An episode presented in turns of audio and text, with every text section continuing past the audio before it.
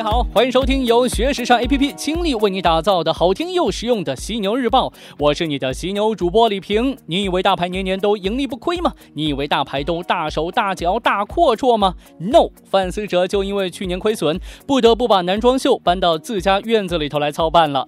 范思哲 SS 幺八男装在自家院子里头来举办，那是范思哲意大利总部的办公大楼，正面拥有一个巨大的美杜莎浮雕。二十年前，范思哲创始人在迈阿密遭歹徒枪杀，一直负责范思哲复牌 Versus 的妹妹 Donatella Versace 扛起了他所办的这家公司。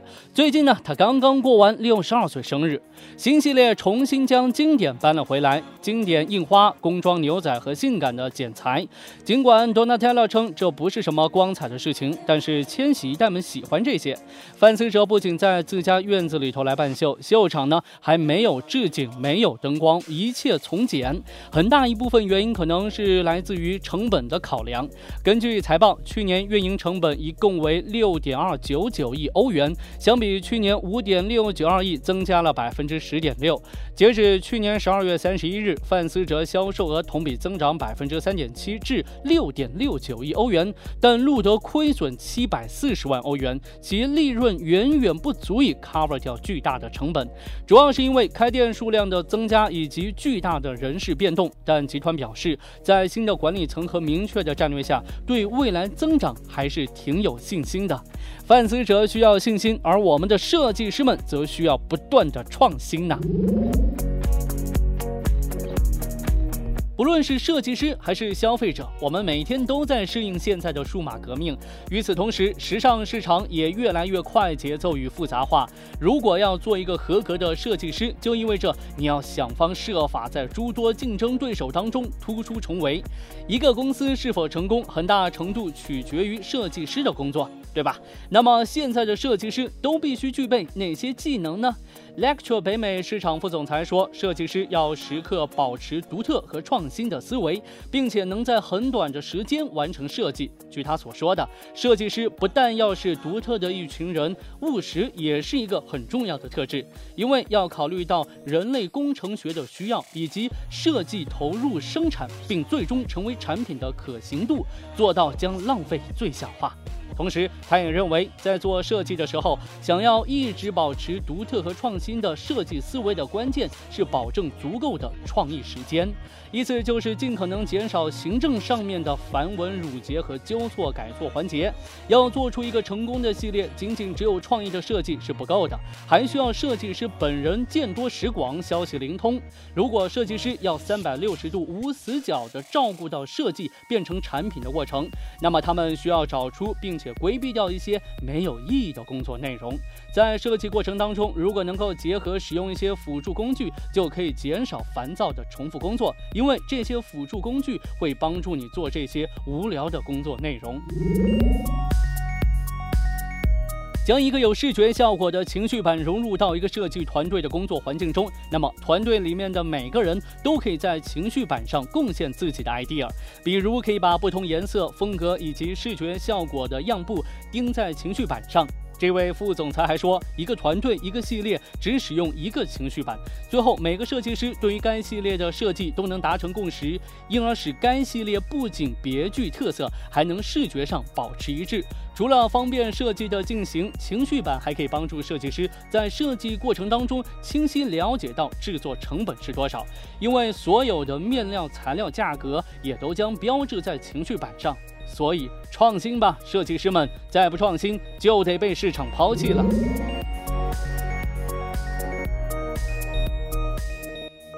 好，我们再来说一下这个半年后街上的人都会穿什么呢？现在服装产业可以说早已进入到下个阶段，不仅只有适合，比适合更多。这季服装的特色会是丹宁系列、古希腊风以及饰品。那半年后街上的人都会穿什么呢？今天我来为你揭晓答案。首先要说到的就是阔腿牛仔裤。Valentino、Oscar de la Renta、Solence London 对于2018早春度假系列的想法是很宏观的，他们都推出了有厚重感的阔腿牛仔裤。据全球顶尖买手透露，紧身牛仔裤已经 out 了，接下来的是阔腿牛仔裤的世界。还有复古风飞机包。如果你喜欢航空旅行的黄金时代，并且能够从中获得灵感，那么这一季你有福了。T B Stella McCartney 的创意总监们都将这种风格使用在了包包的设计上，整体造型是以泛美航空为灵感的方形旅行提袋。这包会成为你的新宠吗？说完手上的，再来跟你说一下这脚上的运动袜。Fendi 和 Number Twenty One 这一季选择了直筒袜，而 Prada 呢则选择了运动风的压缩袜来配合美好时代 T 台秀主题。二零一八年袜子配高跟鞋依旧是时尚趋势，同样不能忽视的还有定制西服套装，它依旧在 T 台上占有一席地位。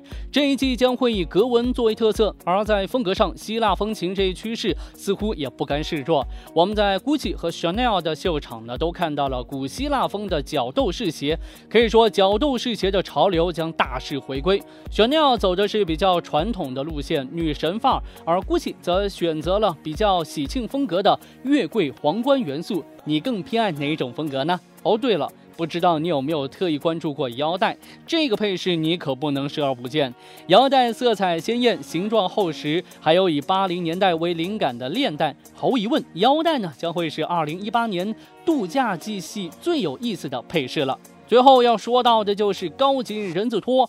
人字拖呢，早已经脱离不高级的概念了，不再是由廉价且不舒适的塑料制作而成的，也不会是仅仅在游泳派对这种场合有出场权。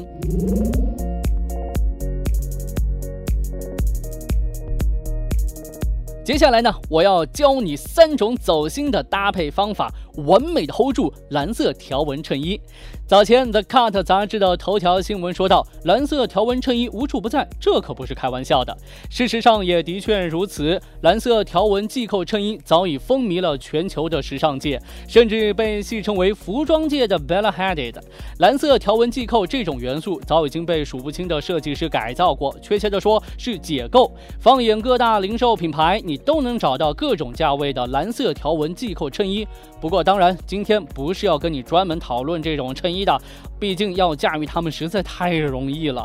搭配一条牛仔裤，然后戴个耳环，直接就可以出门了。反正你怎么穿都会很长。既然这样毫无挑战的事儿，实在不值得花太多篇幅去聊。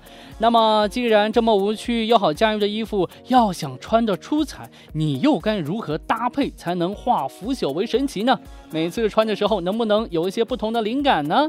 虽然说质地柔软软的条纹海魂衫只需要一穿上身，加一件皮外套跟牛仔裤什么的啊，就毫不费力的出彩了。但是这个蓝色条纹衬衣的遭遇似乎有点不同。既然传统的蓝色条纹衬衣已经糟糕到了这个地步。但怎么说都好，它仍然是一款终极造型利器。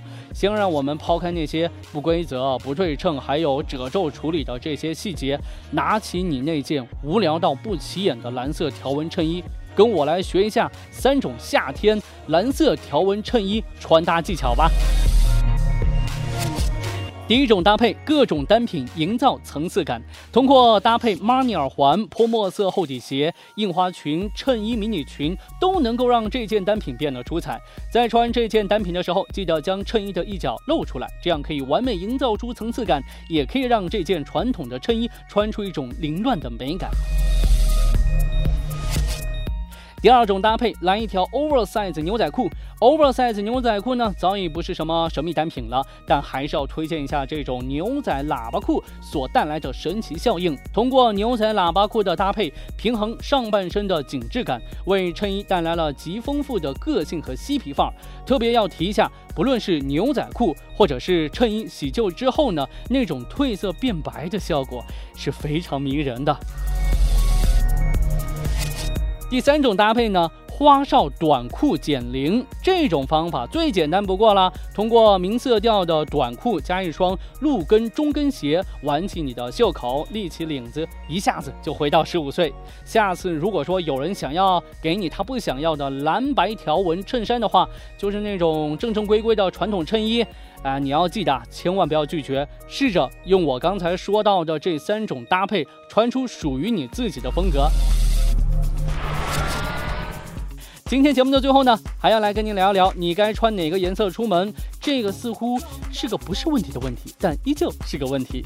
不知道你有没有发现，感觉今年的时尚偶像们都在穿白色，所以今年的流行色是白色喽？好像不是那么回事儿。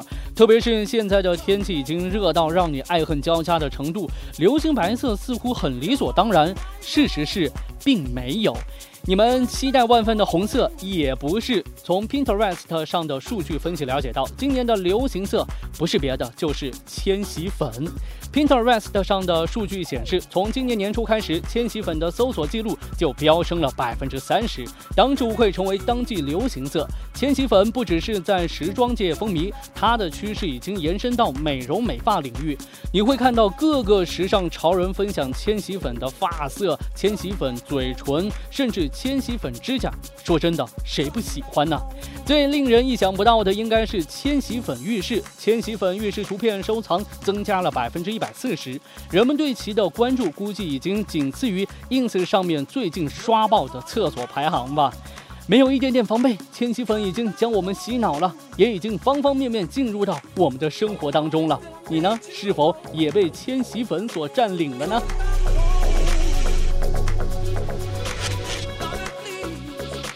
好的，今天呢就要跟你说这么多。想要了解和学习更多时尚方面的内容，可以随时关注我们的学时尚 APP。别忘了学时尚上学时尚 APP 哦。我是李平，明天的犀牛日报，我们再约。